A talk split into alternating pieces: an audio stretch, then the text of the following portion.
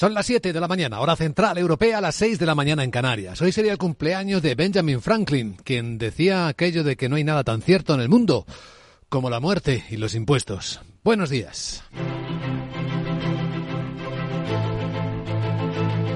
Aquí comienza Capital, la bolsa y la vida. Y empezamos el miércoles, despertamos con noticias de acuerdo entre Israel y Hamas para establecer un paso de ayuda humanitaria en Gaza. Una noticia de esperanza. Con noticias económicas de debilidad en China. Crece un 5,2% su economía el año pasado, pero vuelve a bajar por segundo año su población.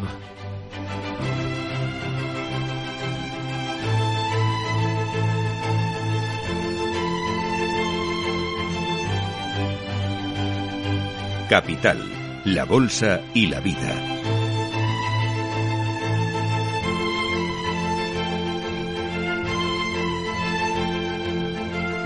Luis Vicente Muñoz. Dos millones de personas menos en la población de China.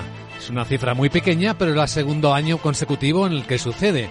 En una población de más de 1.400 millones parece que no es mucho, pero sí muestra una tendencia claramente descendente, que en este caso sí cumple las predicciones y que arroja un desafío de futuro importante. La tasa de natalidad china se hunde al mínimo histórico, de 6,3 nacimientos por cada mil personas. Aún así, la economía china logra crecer por encima del objetivo del gobierno, que era el 5% para todo el año. Pero el 5,2% que es el crecimiento anual, también la misma cifra del último trimestre, está un poquito por debajo de lo que estaba esperando el mercado, los analistas, los observadores. El primer ministro chino, que está por Davos, eh, sin embargo, lo ve de esta manera. La economía china avanza con paso firme, seguirá dando un fuerte impulso al desarrollo económico mundial. China es un importante motor del desarrollo mundial.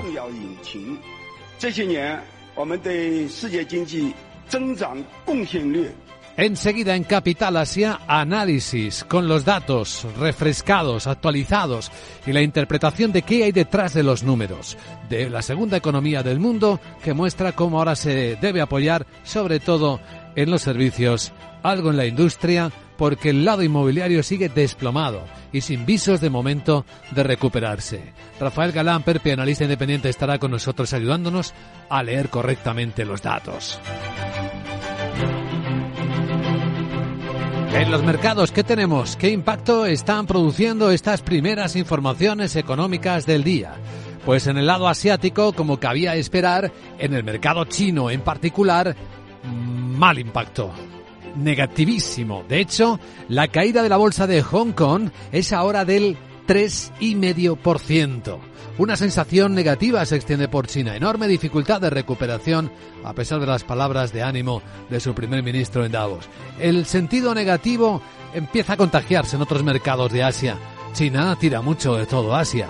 La bolsa de Corea del Sur está cayendo un 2,3%. Un poco más inmune parece resistir el Nikkei, que está que acaba de cerrar con una bajada de apenas tres décimas después de rebasar ampliamente los 36.000 puntos, 36.245, ha cerrado en 35.500. Y en el resto de Asia, hasta las bolsas de India, que estaban aguantando bien, pues empiezan a sentirse algo tocadas. La caída supera el 1,4% en los principales índices de India. Enseguida insistimos en Capital Asia. Más datos. En un día repleto de datos, además por todo el planeta. Aquí en Europa, datos del IPC, tendremos informe del petróleo de los países del cártel de la OPEC. Y en Estados Unidos, una cascada de datos durante la tarde tendrán seguramente impacto en el mercado, porque se publicarán desde las ventas minoristas a la producción industrial o el famoso libro beige de la Fed. En un momento en el que las expectativas de bajadas de tipos, mucho más frías después de los halcones que ayer, como contábamos en Capital Radio, sobrevolaran Davos y enfriaran esas expectativas, pues está teniendo un impacto más que evidente en el dólar, que se está fortaleciendo y que ahora mismo hace bajar al euro en las pantallas de XTV al cambio de un euro por 1,0860 dólares. Ayer estaba 1,09 y pico.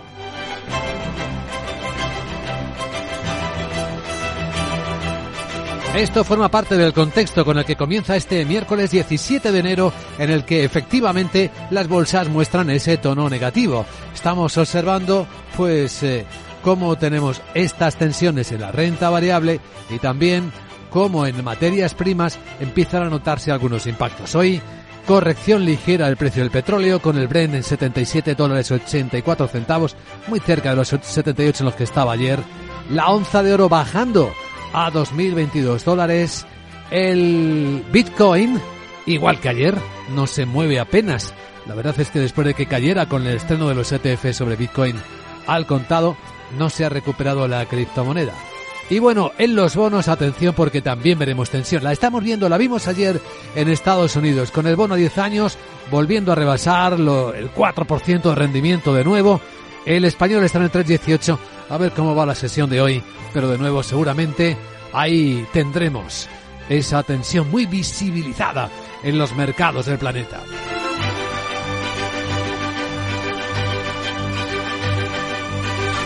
Pero está Davos. Davos es un eh, termómetro, un influencer, podríamos llamarlo así, un influyente en el estado de ánimo y de visión del planeta. Ahí los líderes están interviniendo y va a ser el día fuerte. Ayer estuvieron dándole muchas vueltas al impacto de la inteligencia artificial. Los eh, grandes mensajes resuenan. Escuche, por ejemplo, a Emmanuel Macron, el presidente francés, justo antes de intervenir. Je suis convaincu que nous avons que está convencido de que tenemos todos los activos que necesitamos para el éxito, convencido de que aún no hemos terminado con nuestra historia de progreso y de que nuestros hijos vivirán mejor en el futuro de lo que vivimos hoy.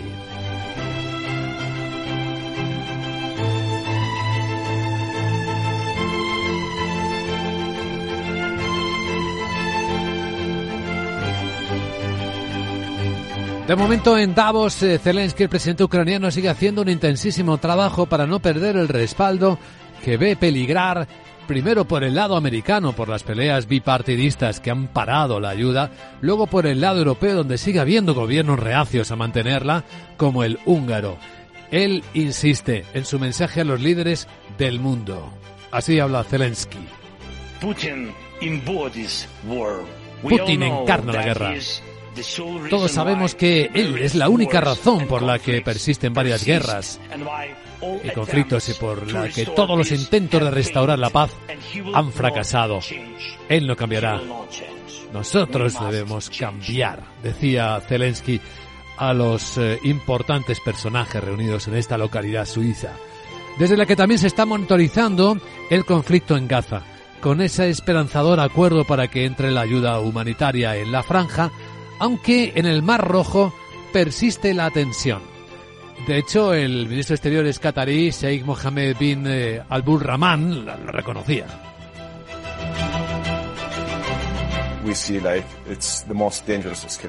Estamos viendo que es la escalada más peligrosa en este momento. No está afectando no solo a la región, sino también al comercio mundial. Ayer, si lo recuerdan, ya avanzábamos que algunas eh, empresas de transporte marítimo estaban reanudando las rutas. De momento estamos en ese impasse de temer que escale más o ir acoplándolo, adaptándolo poco a poco.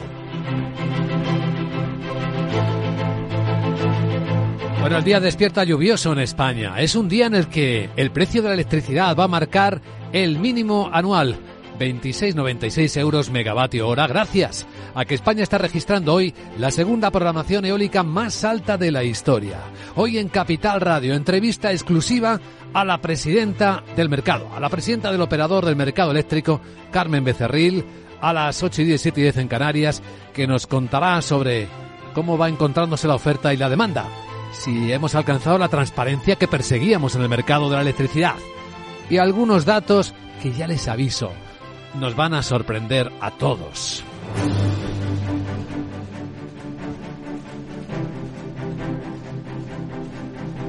Y tras la entrevista capital hoy en la gran tertulia de la economía, Rubén García Quismondo, Eduardo Aguilar y José Ignacio Gutiérrez nos ayudarán a poner en contexto las historias que nos despiertan esta mañana y que nos trae Laura Blanco. Buenos días, esa buena perspectiva, por lo menos un poquito de esperanza, del acuerdo entre Israel y Hamas para entregar ayuda humanitaria a la población civil de Gaza. Acuerdo que se alcanzaba anoche con la mediación de Qatar contempla la entrada de paquetes de medicinas para alrededor de 45 rehenes de Hamas.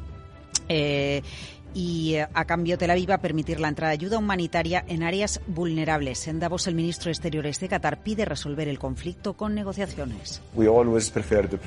Nosotros siempre preferimos la diplomacia a cualquier resolución o a cualquier acción militar, dice Altani. Mientras continúa el fuego cruzado, la Guardia Revolucionaria de Irán ha atacado con misiles balísticos objetivos vinculados al grupo terrorista del Estado Islámico y espías del régimen sionista de Israel en territorio de Irak y Siria, lo que ha causado la muerte de al menos dos civiles. Pues estos son los datos que tenemos sobre el conflicto en el Mar Rojo. La navegación en el canal de Suez se ha reducido un 30% en la primera quincena de enero. El conflicto en el Mar Rojo ha provocado una caída de ingresos en el canal del 40% en la primera quincena del primer mes del año, datos que ofrece el jefe de la autoridad del canal de Suez, Osama Rabi, quien confirma la suspensión del uso de la ruta por parte de las principales navieras. Egipto recauda alrededor de 8.000 millones de dólares anuales con el canal de Suez. MSC Cruceros es la última en hablar, cancela tres cruceros de reposicionamiento en abril desde Sudáfrica y Emiratos Árabes Unidos a Europa para evitar el tránsito por el Mar Rojo. Pues cuando los líderes reunidos en Davos están mirando las noticias, miran estas. Y también cómo marcha la guerra de Ucrania. Son dos temas recurrentes. Pues sí, el presidente de Ucrania, Zelensky, protagonista de la jornada del martes en Davos, allí advierte cualquier reducción de la presión internacional sobre Rusia no hará más que alargar la guerra. Si alguien piensa que esto se trata solo de nosotros, de Ucrania, está fundamentalmente equivocado. Las posibles direcciones eh, e incluso el cronograma de una nueva agresión rusa, más allá de Ucrania, se vuelven cada vez más evidentes. Zelensky se ha visto con el secretario de Estado de Estados Unidos, Blinken, con la presidenta de la Comisión Europea, von der Leyen, y ha revelado que confía en el desbloqueo del apoyo financiero de la Unión Europea y espera que Estados Unidos apruebe más ayudas en unas semanas. Entre los líderes que lo harán este miércoles en el foro de Davos va a estar la presidenta del Fondo Monetario Internacional, la directora gerente, también la presidenta del Banco Central Europeo y empresarios como el presidente de Iberdrola, Sánchez Galán, o también el presidente del Gobierno de España, Pedro Sánchez. Y el presidente de Argentina, Javier Milei, que debuta en el Foro Económico Mundial, su primer viaje internacional tras poco más de un mes en el poder, marcado por una hiperactividad reformista sin precedentes. Su portavoz, Manuel Adorni, explica parte de la agenda de Milei. También se va a reunir con Cristalina Georgieva y acaba de confirmarse que se reunirá, que tendrá una reunión bilateral con el secretario de Estado del Reino Unido, David Cameron. Sánchez interviene en Davos por quinta vez. España busca nuevas inversiones de multinacionales tecnológicas, principalmente tras reunirse con el presidente de Cisco, que va a abrir su centro de chips en Barcelona. Se espera que hoy se vea con directivos de farmacéuticas, Bill Gates o directivos de Google. Las últimas horas de debate en Davos ha sido, han sido muy intensas con la inteligencia artificial y con el CEO de Microsoft, Satya Nadella, pidiendo una normativa global que afecte, que regule la inteligencia artificial. Nadella apunta a la importancia de que exista un consenso global respecto a esta nueva tecnología con el objetivo de facilitar su desarrollo y controlar los efectos negativos de la inteligencia artificial. También en Davos, el presidente de Telefónica, José María Álvarez Payete, señala que la operadora es estratégica, pero que no quiere trato especial, pide competir en las mismas condiciones que otras multinacionales. Estamos compitiendo en un terreno de juego desigual y tenemos que reconocerlo por la definición de lo relevante. No pedimos que se regule a nadie más, pedimos el mismo servicio, la misma norma, la misma obligación y no estamos ahí. Hoy en Davos también escucharemos, Luis Vicente, a mandatarios de la industria financiera, líderes de JP Morgan o de otras entidades americanas. Y en España este miércoles tendremos la foto de la firma de la subida del salario mínimo interprofesional. Firma entre la ministra de Trabajo Yolanda Díaz y los secretarios generales de comisiones UGT, Unai Sordo y Pepe Álvarez, del acuerdo para la subida del 5% del SMI en 2024, que lo va a situar en 1.134 euros brutos al mes en 14 pagas. Pero cuidado que tenemos en la escena una alerta evidente elevada de las empresas porque la falta de profesionales está impactando ya y mucho en su productividad. Y no prevén que la situación económica mejore, según un estudio de Randstad y la COE alertan además de un contexto complejo en 2024. Valentín Bote, director de Randstad Research. En principio, un contexto complejo para este año 24, ese 82% de empresas que ven una perspectiva negativa en nuestro país. El déficit de talento es el gran reto identificado en materia de recursos humanos y el 75% de las empresas nos dicen que lo están experimentando a día de hoy. Pero a pesar de la previsión de un escenario económico complejo, el impacto que la empresa española prevé en la ocupación es pequeño, solo el 20% de ellas estima una reducción de plantilla en 2024. En la presentación del informe, Antonio Garamendi, presidente de la COE, critica eh, la reducción que se pone encima de la mesa de la jornada laboral porque advierte puede producir otra subida implícita del salario mínimo. Para eso es fundamental la seguridad jurídica, para eso es fundamental la estabilidad regulatoria y para eso es fundamental también la calidad de la norma. Y la realidad es que nos lo están cambiando todos los días. Y nos estamos encontrando con situaciones donde la política está rebasando lo que es ese espacio de, que tiene que fluir de lo que es eh, el mundo de la empresa. La empresa es de los trabajadores, de los empresarios, de los accionistas eh, eh, y, donde, y donde realmente se tiene que jugar el partido realmente para ver cómo podemos jugarlo. Y mientras Bruselas considera prematuro hablar de un posible pago parcial del cuarto paquete de los fondos europeos tras el rechazo del Congreso al decreto que contemplaba la reforma del subsidio por desempleo. Valdis Dombrovskis.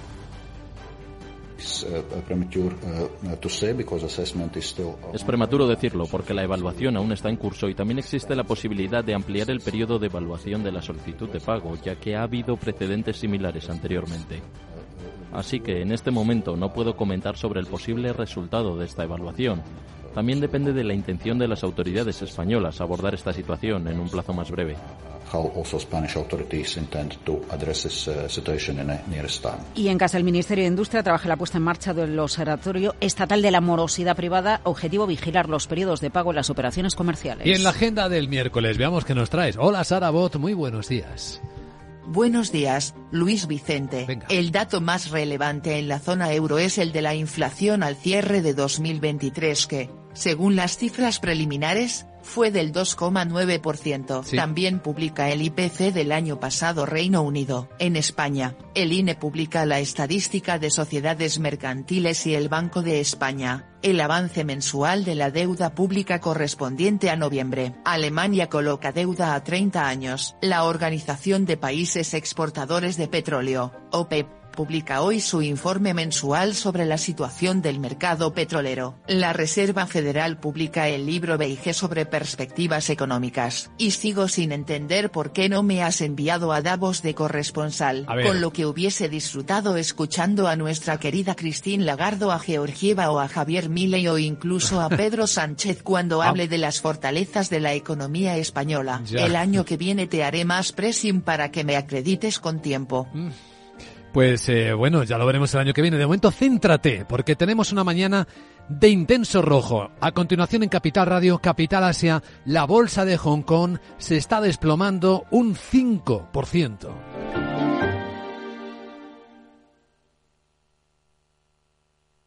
Cuando compongo música busco un hit, un exitazo. Y en las rebajas camisas y pantalones. Cuando buscas no siempre encuentras, pero en las rebajas del corte inglés siempre encuentras lo que buscas.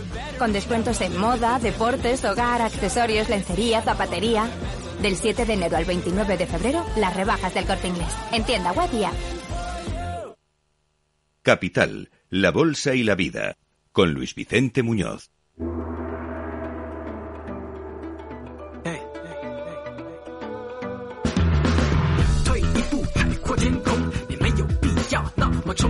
Desplome de la bolsa de Hong Kong. Una caída así no se ve fácilmente en la historia bursátil de un país. Un 5% de desplome del Hansen, del principal índice de la bolsa china, muestra hasta qué punto son decepcionantes las noticias comunicadas durante la noche por la estadística por el gobierno de China. Las caídas afectan a todos los sectores y sobre todo, claro, al más débil de ellos, el sector inmobiliario. Vamos por partes, porque a primera vista, lo que creció la economía china el año 2023 en todo el año Incluso podría estar, bueno, está por encima de la previsión del gobierno. Sandra Torrecillas, buenos días. Buenos días. Ellos decían que iba a crecer en torno al 5% y la cifra ha sido superior, 5,2% de crecimiento del PIB en todo 2023. Eso supera el 3% que crecieron en el año 2022, que estuvo muy marcado, recordamos, por los duros confinamientos y las restricciones eh, por la política de cero COVID. El primer ministro chino, Li Qian, ya avanzó las cifras eh, durante su intervención intervención en la cumbre anual del Foro Económico Mundial. 中国经济 La economía china, decía Li Qian, avanza con paso firme, seguirá dando un fuerte impulso al desarrollo económico mundial. China es un importante motor del desarrollo del mundo. En los últimos años nuestra tasa de contribución al crecimiento económico mundial se ha situado en torno al 30%. En el pasado año, 2023, la economía china se ha recuperado en general y está mejorando. Pero los datos eh, que están decepcionando son sobre todo los del último trimestre de 2023. La economía china ha crecido en ese periodo 5,2% en tasa interanual, pero queda por debajo de lo que estaba esperando del consenso del mercado, que era 5,3. Presiones deflacionistas crisis inmobiliaria sobre todo y débil demanda. ¿Qué están diciendo los analistas? El economista de Moody's, eh, por ejemplo, dice que el crecimiento no ha sido nada del otro mundo, que la recuperación ha sido desigual, que las políticas de apoyo no han servido de mucho para revertir la situación y cree que está claro que la economía china necesita más estímulos y sugiere además apoyo directo a los hogares, una idea que no parece del gusto de las autoridades chinas. La importancia del contexto. Ya ven que el 5 parece el día de los 5.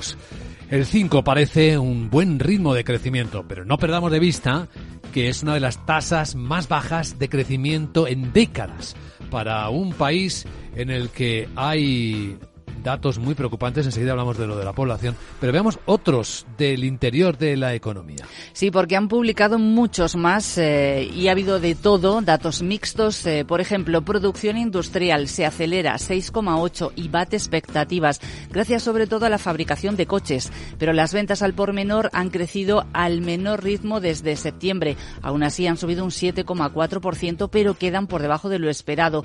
Y el crecimiento de la inversión sigue siendo tibio.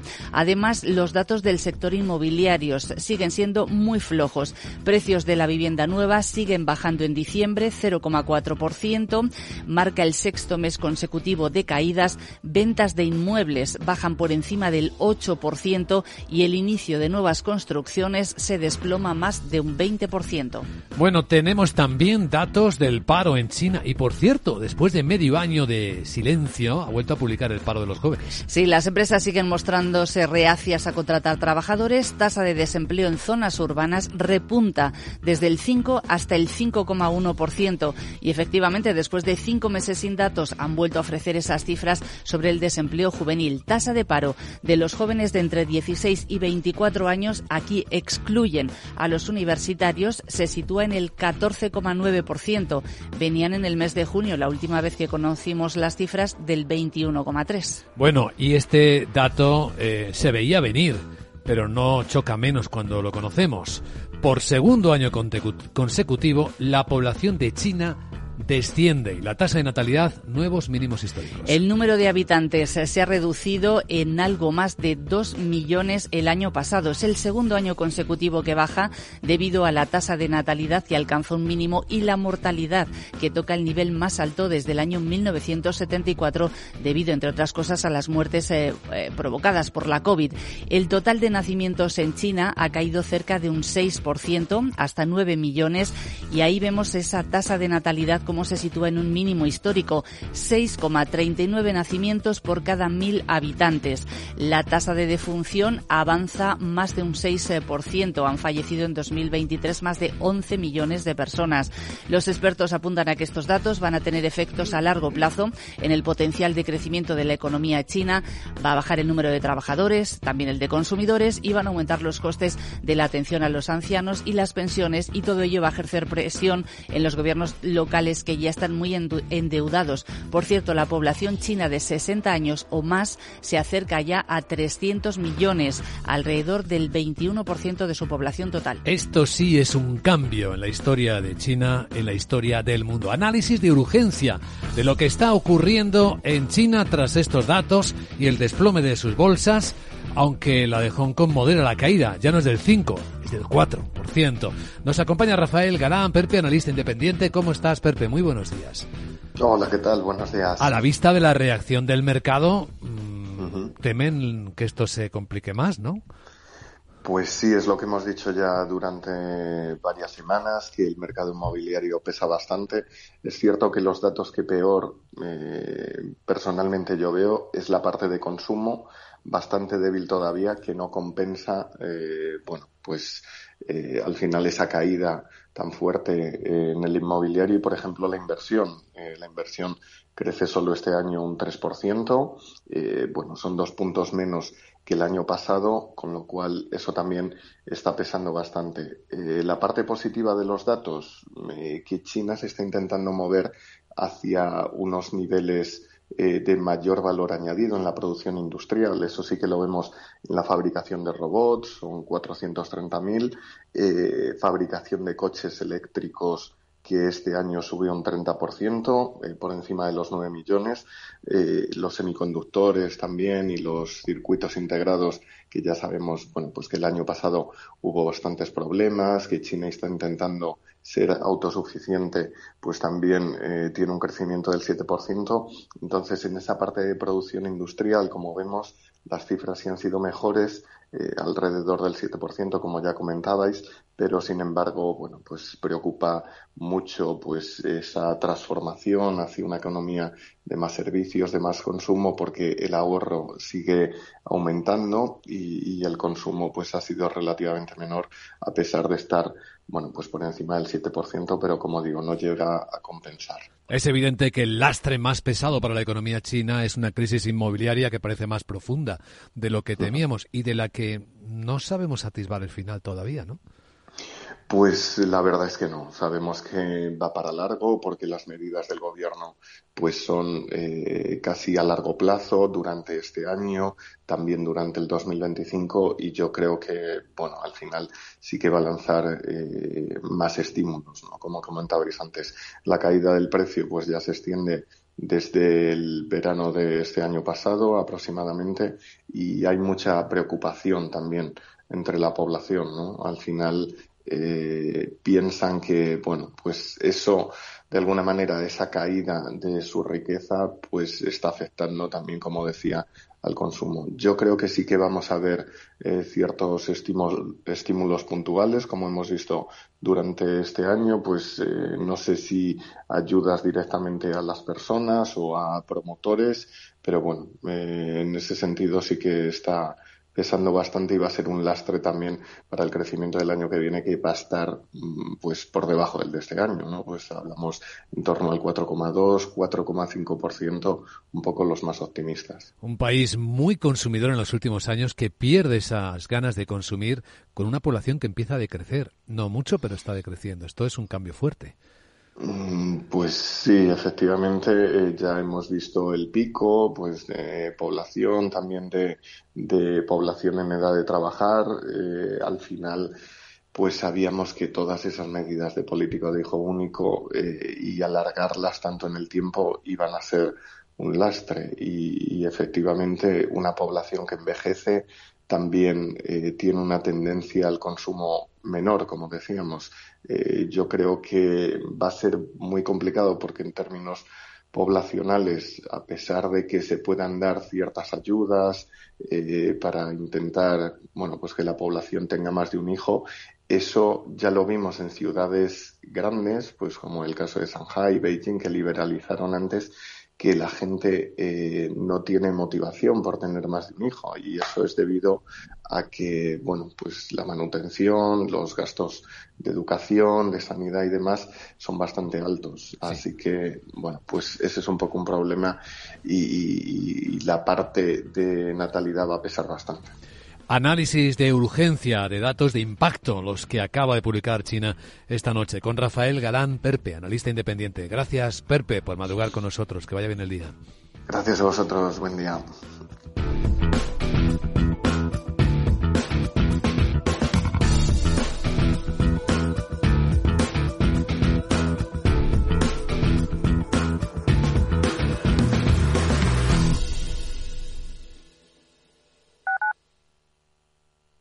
Capital Radio 103.2 Los miércoles a la una de la tarde en Capital Radio, Gestión del Talento. El escaparate de la formación para el empleo. Expertos formadores, agentes sociales y representantes de la Administración se dan cita en este espacio para impulsar el valor de la formación y el talento. Un espacio de Fundae, la Fundación Estatal de Formación para el Empleo dirigido por José Joaquín Flechoso.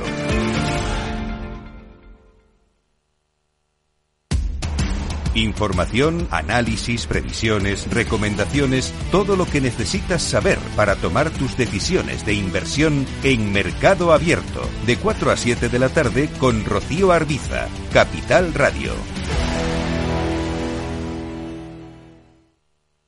Capital Radio. Siente la economía.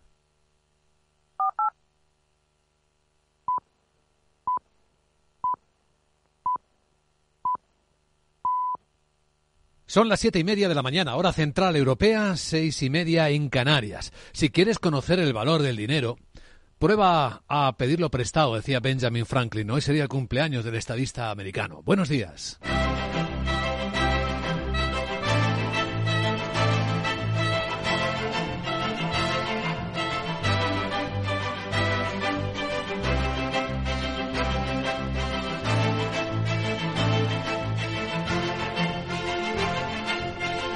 Capital, la Bolsa y la Vida, con Luis Vicente Muñoz.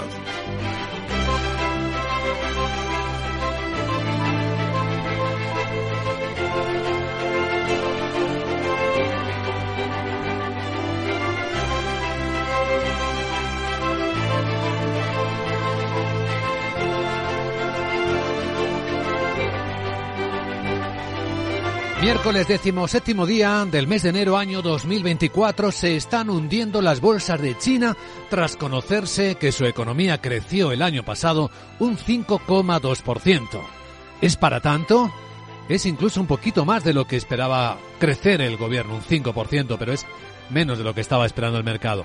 Pero el hundimiento tiene que ver con lo que hay dentro de la economía china, la segunda economía del planeta, que muestra enorme fragilidad por un sector inmobiliario que sigue lastrado y cuya recuperación no se ve en el horizonte. Se observa cómo la sociedad es menos consumidora, cómo la inversión flojea, cómo la industria, aunque se ha recuperado ligeramente, aporta poca energía a esta economía que no solo empieza a envejecer, marca una tasa de natalidad mínima en su historia, 6,3 niños nacidos por cada mil habitantes, y empieza a marcar una clara tendencia descendente en su población. Segundo año consecutivo en el que hay menos chinos, dos millones de personas menos. Es una cifra pequeña para un país de 1.400 millones, pero impacta. Lo vemos en tiempo real esta mañana en Capital Radio. Estamos eh, haciendo seguimiento y análisis y observamos cómo la caída del 5% en algunos momentos de la bolsa de Hong Kong, ahora en este punto en el que hablamos, se va moderando al 4%. Tampoco es mucho, pero también está pesando y arrastrando los restos de los mercados de Asia, donde la economía china tiene una fuerte presencia caídas que son del 2,5% esta mañana en la bolsa de Corea del Sur. Hasta las bolsas indias están resintiéndose o quizás aprovechando esta corriente vendedora para tomar beneficios después de un buen comienzo del año. Caídas que empiezan a acercarse al 2% en las bolsas de India. Se ha medio librado la bolsa de Tokio, de Japón, que tiene su propia energía buena, positiva en el comienzo del año y solo ha bajado tres décimas después de tocar el Nikkei otra vez por encima de los 36.000 yenes, el máximo de 34 años. Bueno, pues tenemos al primer ministro chino Li Keqiang en Davos y los mensajes que está Li Keqiang lanzando a la sociedad internacional, a la comunidad mundial, son de confianza. Dice que la economía china está avanzando con paso firme, que va a seguir dando un fuerte impulso al desarrollo económico mundial. China es un importante factor del desarrollo mundial, recuerda. De hecho, recuerda que cerca del 30% del crecimiento de la economía del mundo lo aporta a China y espera que siga haciéndolo. Hoy en Davos es un día importante con intervenciones de líderes. Ayer estuvieron muy enfocados en el impacto de la inteligencia artificial. Resumiremos lo más importante, pero de nuevo resuenan las voces de que es necesario una regulación global, porque si no, va a ser ineficaz todo lo que se haga para evitar algunos de los mayores riesgos que nos trae, además de muchísimas oportunidades que también se están viendo. Una oportunidad para la paz es lo que quieren ver muchos en una de las sorpresas de esta noche, el acuerdo entre Israel y Hamas, al menos para introducir ayuda humanitaria para la población civil. El ministro de Exteriores de Qatar, que ha estado mediando, Sheikh Mohammed bin Abdul Rahman, ve no obstante que hay mm, tensión en el Mar Rojo que puede incrementarse. Vemos que es la escalada más peligrosa en este momento, no está afectando no solo a la región, sino también al comercio mundial, advierte Altani. Y esa es una preocupación que se está extendiendo por todas partes. Bueno, pues eh, con este contexto, ¿qué va a pasar hoy? Día de aluvión de datos. En Europa, IPC, tendremos eh, también luego informe de la Organización del Cártel de Productores de Petróleo. Por la tarde en Estados Unidos, muchos datos importantes de impacto, ventas minoristas, producción industrial, hasta el libro base de la Reserva Federal tendrá su impacto. Pero bueno, con este contexto, como se puede imaginar, el día viene rojo, teñido de rojo. Los futuros del mercado europeo cayendo siete décimas. Los futuros del mercado americano bajando cuatro. El SP en 4.778 puntos. Y es que además yo he sobremojado porque empezamos la semana con los halcones sobrevolando Davos y enfriando las expectativas de bajada rápida de tipo de interés. ¿Y qué ha hecho esto? Fortalecer al dólar. Y hoy tenemos el dólar un poquito más arriba y hace bajar al euro Ayer lo teníamos moviéndose a la moneda europea en 1,0950 y hoy está en 1,0850. La onza de oro también está corrigiendo ligeramente. Bueno, y el petróleo, a ver qué dice el informe. El Brent de momento en Londres está ahí rozando los 78 dólares.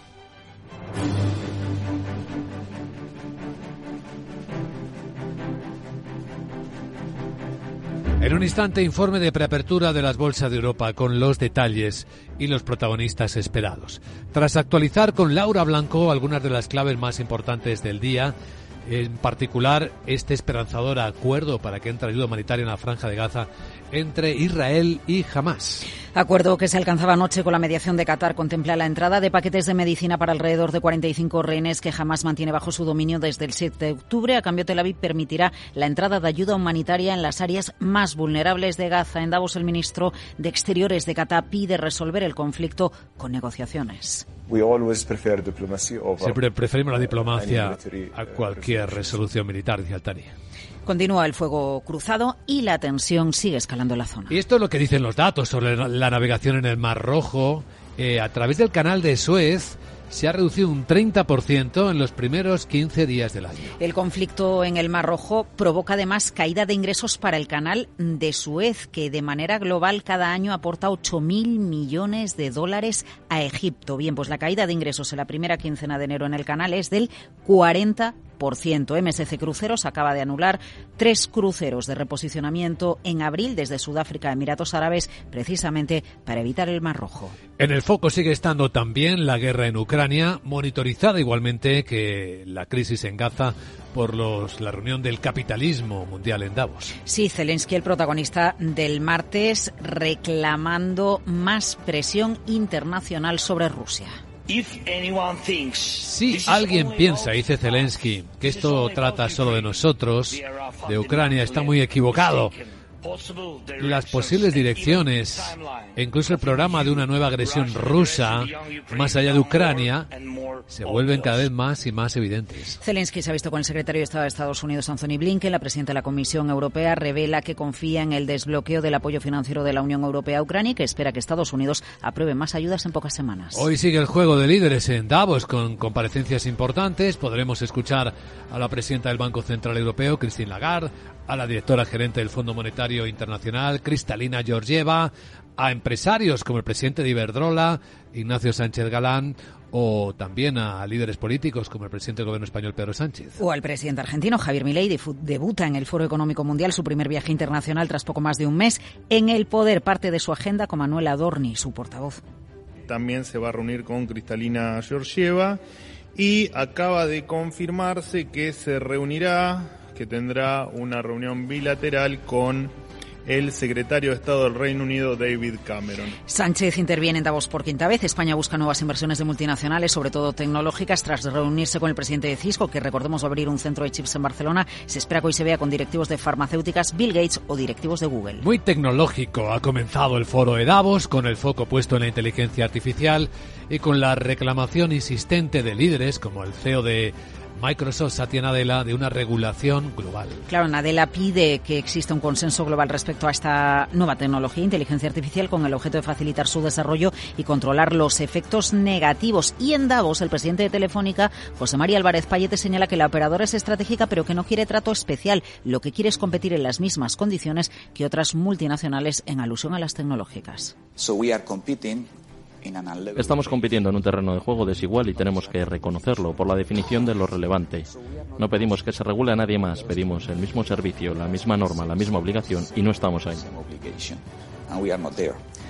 Hoy en Davos escucharemos a líderes financieros como el CEO de JP Morgan. Bueno, también hemos escuchado al presidente francés Emmanuel Macron aprovechar la oportunidad de Davos para lanzar una auténtica eh, avalancha de anuncios de medidas de estímulo. Eh, Davos eh, se pone en foco para Macron, que antes de viajar a la localidad suiza aprovechaba una rueda de prensa para intentar recuperar popularidad, anunciando más autoridad del Estado en las escuelas y en las calles, una bajada de impuestos de 2.000 millones de euros y fomentar el empleo. Recetas anunciadas por Macron para relanzar su mandato enfrascado en una gran impopularidad. En el fondo, dice Macron, hay un punto ciego en Francia, lo que significa que muchos de nuestros compatriotas ganan demasiado para recibir ayudas, pero no lo suficiente para vivir bien. Es la Francia popular, dice, la Francia de clase media que dice, nunca cuando ofreces algo es para mí. Bueno, pues en Francia la extrema derecha, y de ahí viene la puesta en escena de Macron y sus medidas, la extrema derecha avanza como favorita en los sondeos para las elecciones europeas de mayo. Y en España, mientras tanto, las empresas insisten y alertan, faltan profesionales y esto está impactando en la productividad. Sí, no prevén que la situación económica mejore y además, según un estudio de Randstad y la COE, alertan de un contexto complejo en 2024, lo explica Valentín Bote, director de Randstad Research. En principio, un contexto complejo para este año 24, ese 82% de empresas que ven una perspectiva negativa en nuestro país.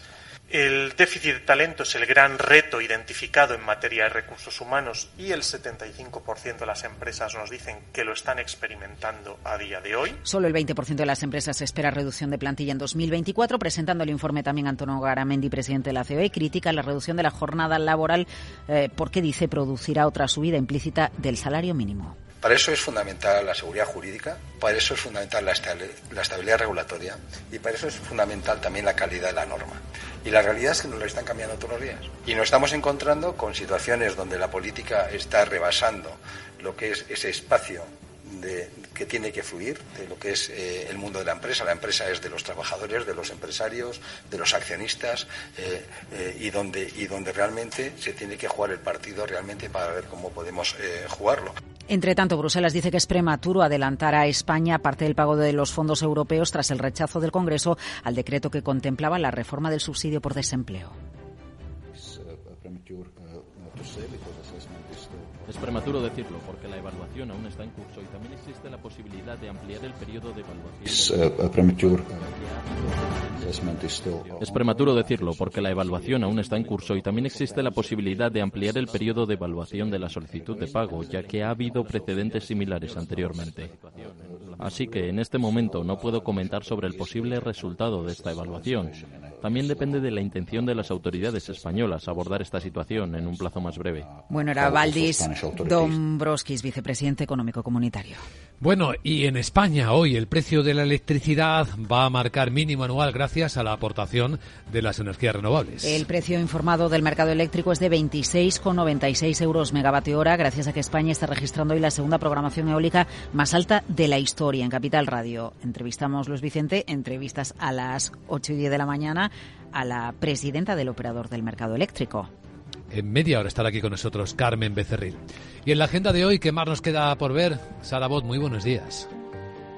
Buenos días, Luis Vicente. El dato más relevante en la zona euro es el de la inflación al cierre de 2023 que, según las cifras preliminares, fue del 2,9%. También publica el IPC del año pasado Reino Unido. En España, el INE publica la estadística de sociedades mercantiles y el Banco de España, el avance mensual de la deuda pública correspondiente a noviembre. Alemania coloca deuda a 30 años. La Organización de Países Exportadores de Petróleo, OPEP, publica hoy su informe mensual sobre la situación del mercado petrolero. La Reserva Federal publica el libro Beige sobre perspectivas económicas. Y sigo sin entender por qué no me has enviado a Davos de corresponsal, mm. con lo que hubiese disfrutado escuchando a nuestra querida Christine Lagardo, a Georgieva o a Javier Milei o incluso a Pedro Sánchez cuando hable de las fortalezas de la economía española. El año que viene te haré más pressing para que me acredites con tiempo.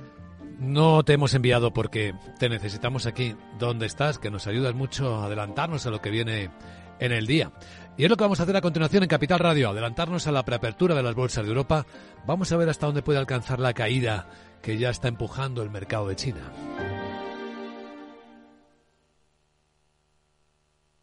¿Quieres cobrar por operar con tu dinero? Con DarwinX es posible y funciona así. Operas un universo de más de 1.500 instrumentos financieros en condiciones competitivas, con nuestro broker o a través de Interactive Brokers. Y aquí viene lo bueno. Mientras operas, construyes tu track record para nuestra gestora que te paga por tu éxito. Llevamos más de 10 años impulsando el talento. Hemos atraído más de 95 millones de dólares de capital inversor y pagamos a nuestros mejores traders cientos de miles de euros al año en comisiones de éxito. Darwinex, donde no pagas de más y cuanto mejor operas, más cobras. ¿A qué esperas? Tu capital está en riesgo. El rendimiento pasado no es una indicación de resultados futuros. Datos actualizados en agosto de 2023.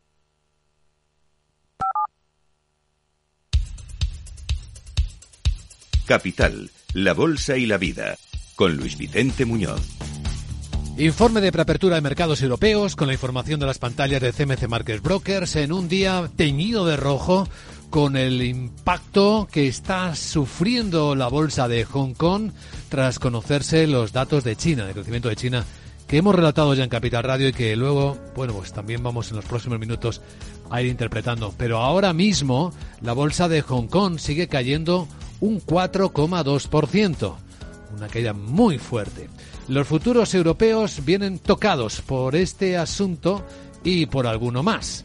De hecho, estamos observando cómo los futuros del mercado europeo vienen bajando en torno a las siete décimas y cómo los del mercado americano, pues en torno a las 4. Así que tenemos un día de corrección por delante con volatilidad que está repuntando con fuerza también. Ya lo hizo ayer lo avisábamos cuando observábamos las pantallas de CMC Market Brokers y hoy está subiendo ya claramente por encima de los 15 puntos, una subida de otro 2%, lleva cuatro impulsos positivos de subida. Sandra Torrecillas, buenos días. Buenos días. Esos datos económicos que hemos conocido en China que apuntan a una débil recuperación han dejado a los inversores algo decepcionados y a la espera de nuevos estímulos por parte de Pekín. Los inversores siguen además inquietos por las últimas declaraciones de los banqueros centrales que no son muy partidarios de bajar los tipos de interés antes de tiempo y también por esos ataques en el Mar Rojo que están reactivando el miedo a interrupciones en la cadena de suministro. Todo ello les lleva a refugiarse en el dólar, que está en el nivel más bajo en un mes. Hoy esperamos dato de inflación en la zona euro y en el Reino Unido de 2023. Ramón Forcada, director de análisis de Bankinter, prevé que los precios sigan repuntando la inflación va a repuntar en el primer semestre del año, va a repuntar por efecto espejo, va a repuntar además porque hay un factor adicional que es el estrangulamiento del por el canal de Suez, por el Mar Rojo, eh, que eso lo están defendiendo dos países básicamente, que son Estados Unidos y Reino Unido, y los demás pues no hacemos nada, nos beneficiamos de esto. Ese estrangulamiento del comercio es, es un factor eh, inflacionista adicional a la segunda ronda por salarios y yo creo que esto va a hacer daño durante la primera mitad del año.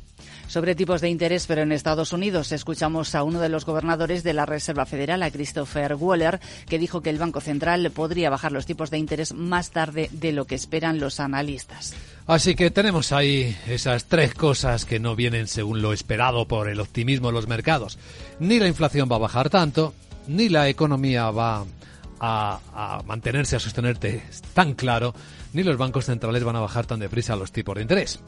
En Davos estamos escuchando mensajes de algunos líderes empresariales en particular. Sí, este miércoles está previsto que el presidente del gobierno, Pedro Sánchez, se reúna con los máximos representantes de empresas españolas del IBEX 35 que están allí y con la duda de si asistirán a ella los de Ferrovial y los de Iberdrola. Por cierto que Iberdrola acaba de remitir una información eh, que junto al Fondo Soberano de Noruega han anunciado una coinversión de más de 2.000 millones de euros en España y Portugal Portugal en los próximos eh, tres años. Las empresas incorporan más de 1.300 megavatios renovables adicionales, más 674 se inscriben ahora y el resto se incluirán en los próximos meses a su acuerdo firmado el año pasado, hasta alcanzar los 2.600 megavatios. De esta cantidad, el 40% son eólicos y el 60% son fotovoltaicos en la península ibérica.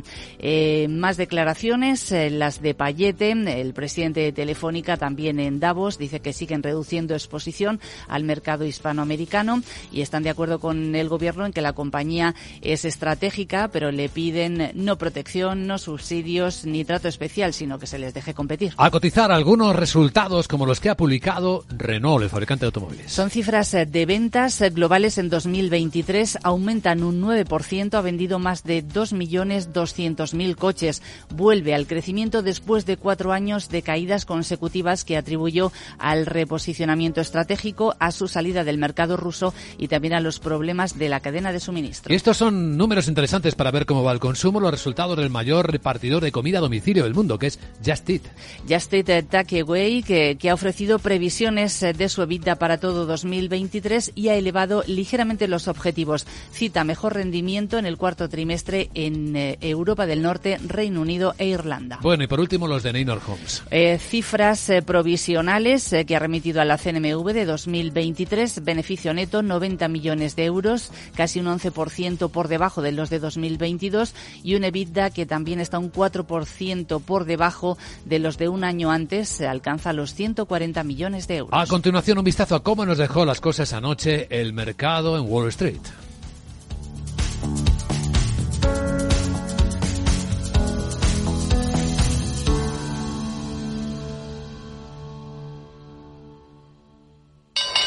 ¿Te interesa la bolsa?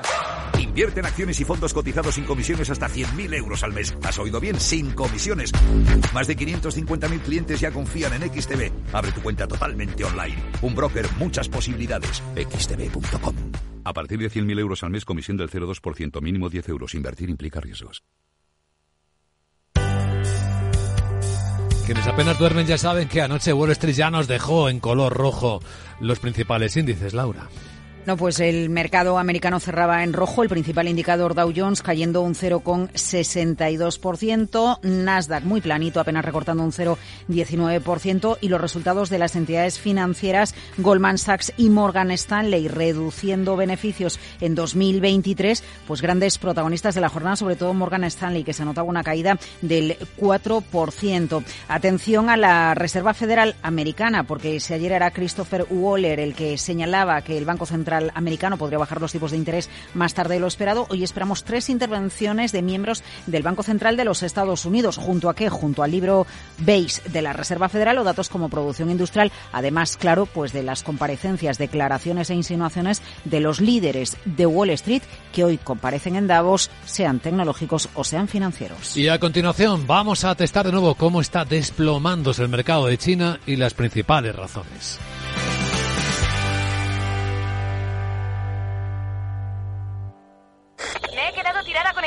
Apoyar el pie. El incendio empezó en el salón. En estos momentos, ¿qué seguro elegirías? Elige Mafre, el mejor servicio 24/7 en acción, con más de 3.000 oficinas, 2.000 gestores telefónicos y 13.000 mediadores a tu disposición. Mafre, la aseguradora de más confianza en España.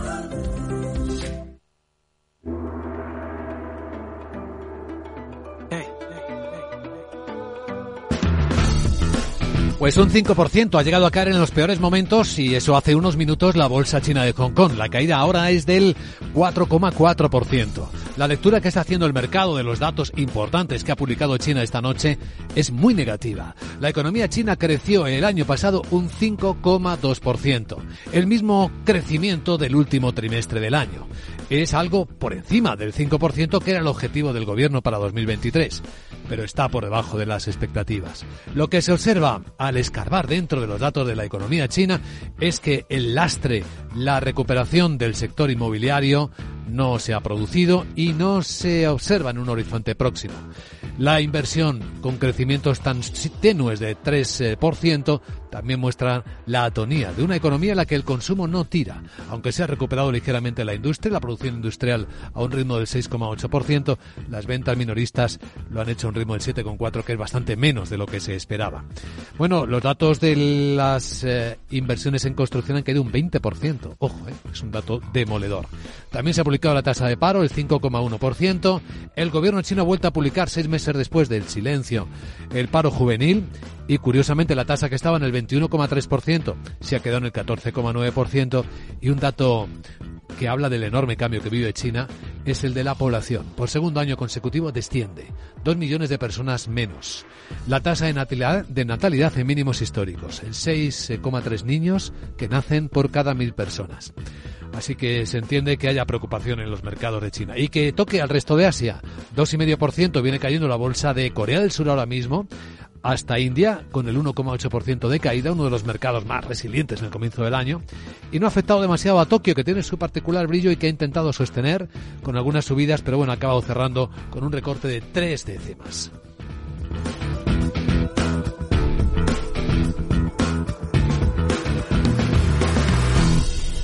CaixaBank patrocina este espacio. Y ahora un vistazo a la prensa financiera del mundo. Claro, estas noticias que estamos contando en la radio empiezan a aparecer ya en las portadas digitales de los diarios económicos más influyentes del mundo.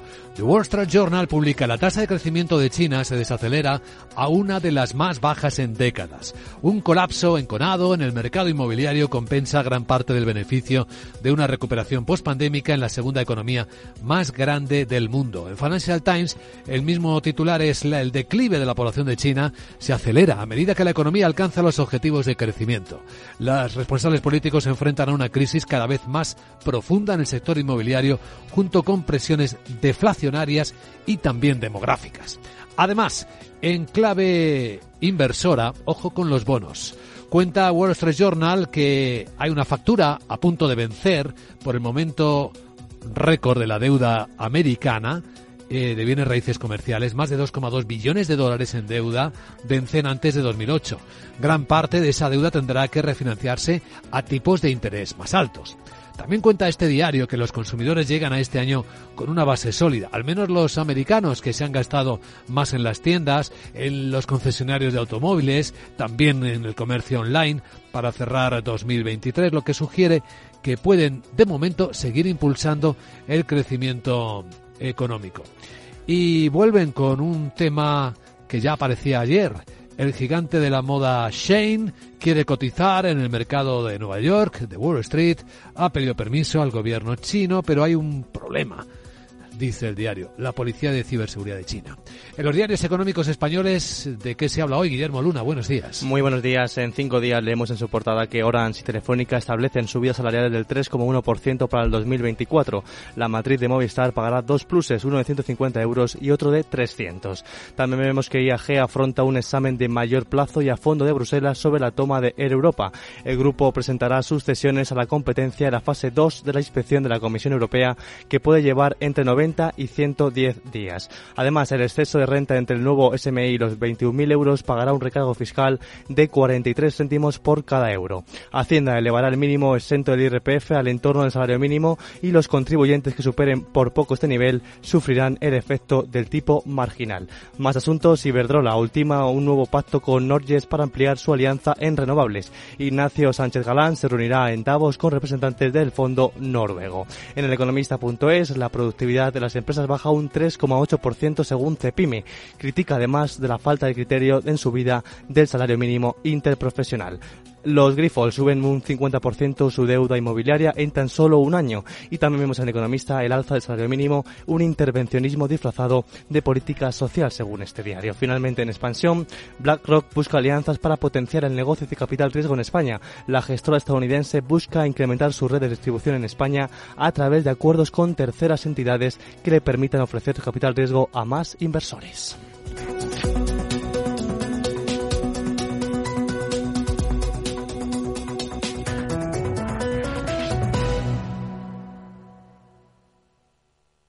CaixaBank ha patrocinado este espacio. Madrid, 103.2 FM, Capital Radio. Empresas tecnológicas, escuelas de negocios, sindicatos, organizaciones empresariales, empresarios, formadores y figuras relevantes de las administraciones públicas comparten tertulia todos los miércoles a las 3 de la tarde en Cibercotizante, un programa dirigido por José Joaquín Flechoso. Cibercotizante, la digitalización desde una óptica diferente. Capital Radio. Capital Radio, 10 años contigo.